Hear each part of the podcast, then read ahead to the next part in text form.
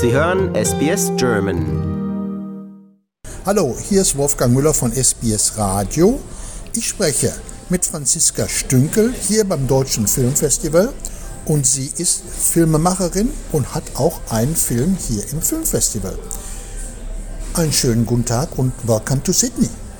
Vielen herzlichen Dank. Ich freue mich wirklich sehr, in Australien zu sein. Ähm, das ist mein erstes Mal auf diesem Kontinent und ich bin also mit großer Freude hergeflogen, weil durch die Pandemie war ja das Reisen lange nicht möglich, hier auch das Einreisen nicht. Aber auch in Deutschland waren die Kinos zehn Monate geschlossen.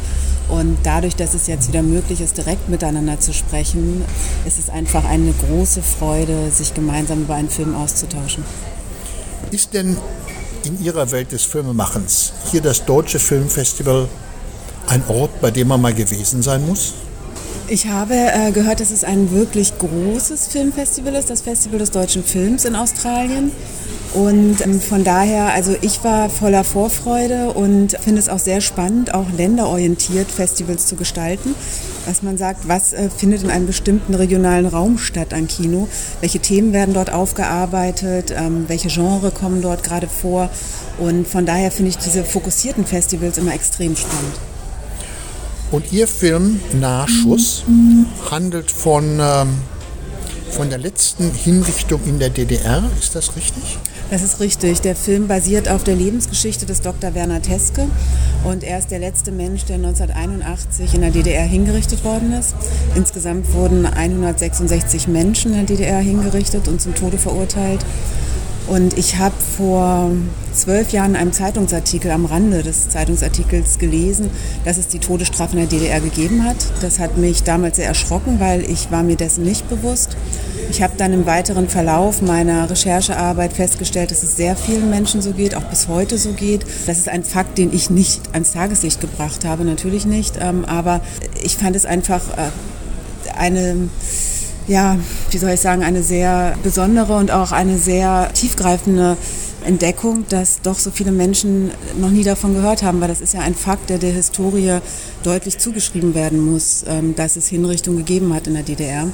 Und daher habe ich damals gedacht, ich möchte mich diesem Thema annähern, habe angefangen zu recherchieren und habe ein Foto gefunden im Internet ähm, von Dr. Werner Teske.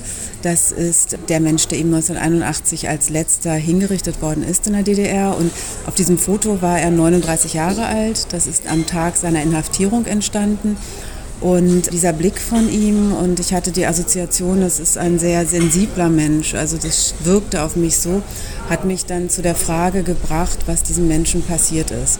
Und ich konnte dieses Foto nicht vergessen, diese Frage kreiste in mir und deshalb habe ich dann ähm, mich in der Recherche ähm, sehr intensiv darauf konzentriert, auf seine Lebensgeschichte.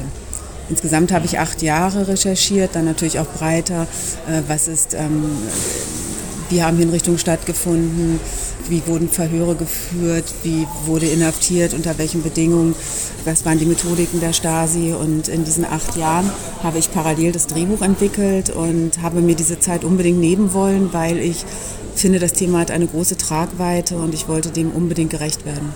Ich hoffe, dass das gelungen ist. Ist denn der arme Mann aus politischen Gründen ins Gefängnis gekommen und dann hingerichtet worden? Ja, aus politischen Gründen.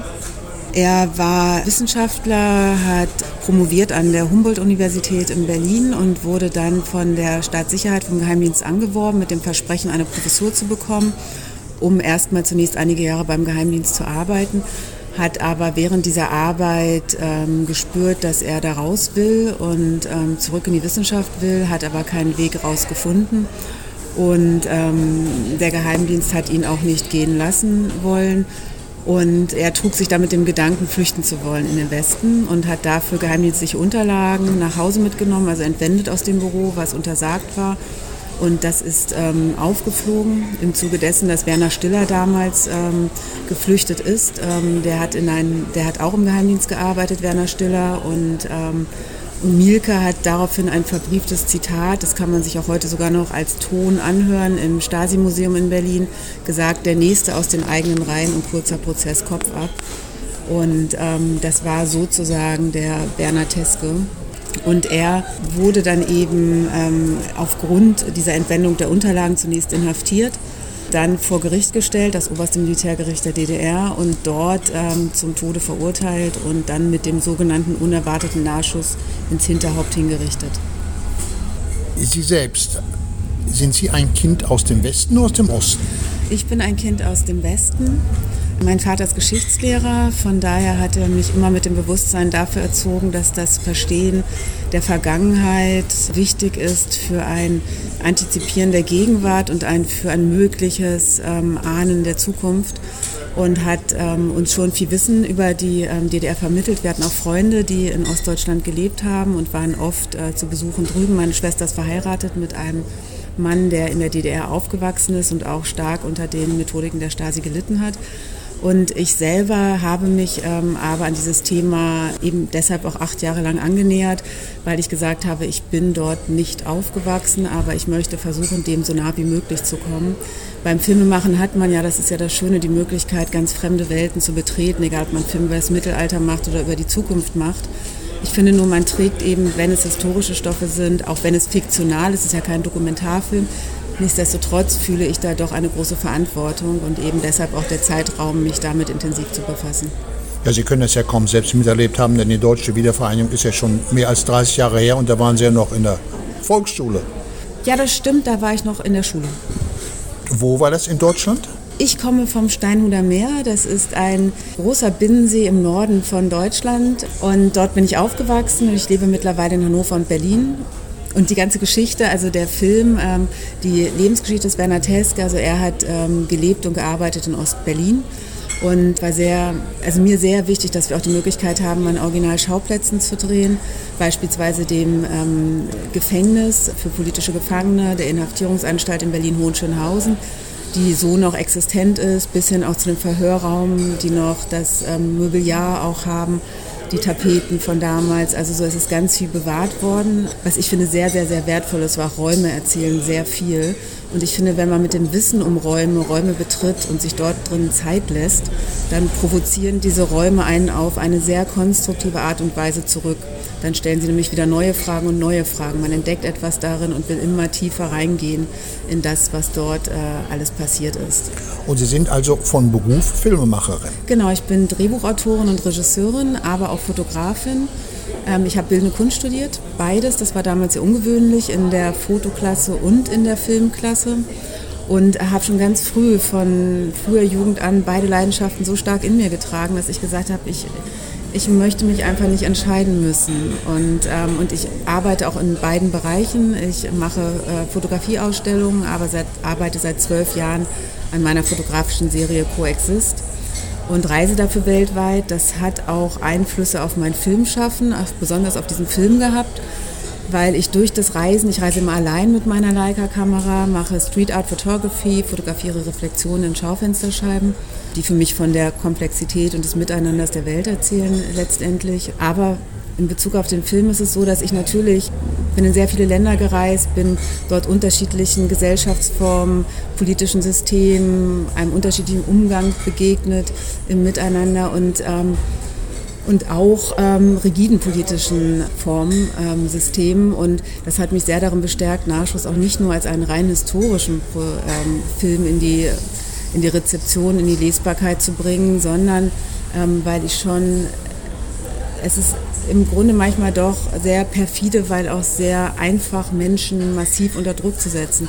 In dem Moment, wo man massiv in ihr Leben eingreift und ihnen Dinge versagt, entsagt, wie Bildung, wie Wohnraum, wie wie Gesundheit, ähm, ähm, so, ähm, so das ist nur eine Möglichkeit, wie man Menschen auch manipulieren kann. Und wenn man sie dann noch so gut kennt, wie auch die Stasi das in ihrem System impliziert hat, nämlich wirklich viel über Informanten, jeder zehnte Bürger in der DDR Bürgerin hat für die Staatssicherheit äh, Informationen geliefert. Und dieses Netz aus, aus einer, was dort durch entstanden ist und dieses, diese Stasi-Akten, die ja geführt worden sind, haben es eben ermöglicht, dass die Stasi Menschen sehr gut kannte, sehr gut Zugriff darauf hatte, wie man einen Menschen gegebenenfalls unter Druck setzen kann. Und das sind natürlich Methodiken, die nicht so in der Ausarbeitung und in den Feinheiten, aber auch ähnlich in anderen ähm, Systemen vorkommen, ähm, wenn es darum geht, um oppositionelle Kräfte in Diktaturen und autokratischen Systemen. Und daher denke ich immer, das gilt für sehr viele Ereignisse der Vergangenheit, dass sie letztlich so viel Möglichkeit bieten und das ist, glaube ich, in unserer Zeit sehr wichtig, dass wir die Möglichkeiten nutzen zu lernen und das schon Gelebte zu reflektieren, um es in der Gegenwart und für eine mögliche Zukunft anzuwenden. Arbeiten Sie an einem aktuellen Projekt? Äh, ja, ich habe ein neues Drehbuch, an dem ich schreibe und ich arbeite auch kontinuierlich an meiner Fotoserie weiter und äh, möchte das Drehbuch natürlich auch gerne wieder selber als Regisseurin verfilmen.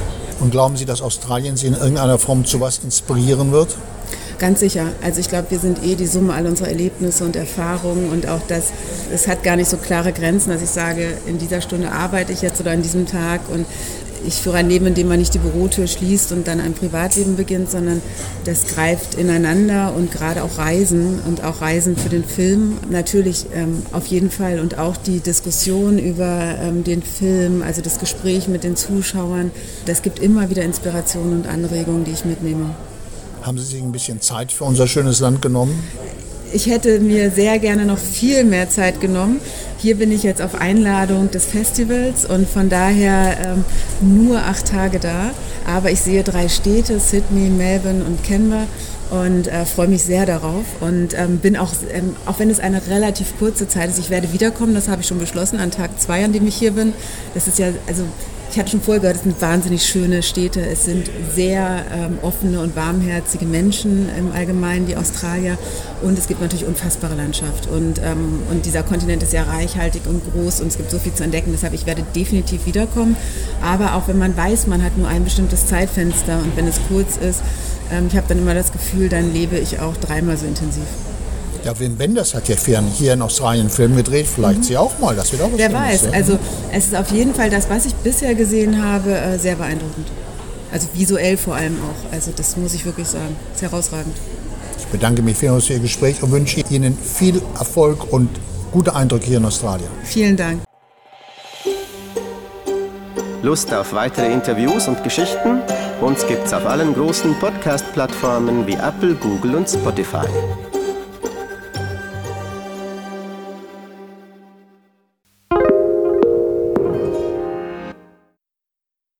Spring, is that you? Warmer temps mean new Allbirds styles. Meet the new Superlight collection, the lightest ever shoes from Allbirds, now in fresh colors. These must have travel shoes have a lighter than air feel and barely there fit that made them the most packable shoes ever. Plus, they're comfy right out of the box. That means more comfort and less baggage. Experience how Allbirds is redefining comfort. Visit allbirds.com and use code SUPER24 for a free pair of socks with a purchase of $48 or more. That's A L L B I R D S dot com, code SUPER24.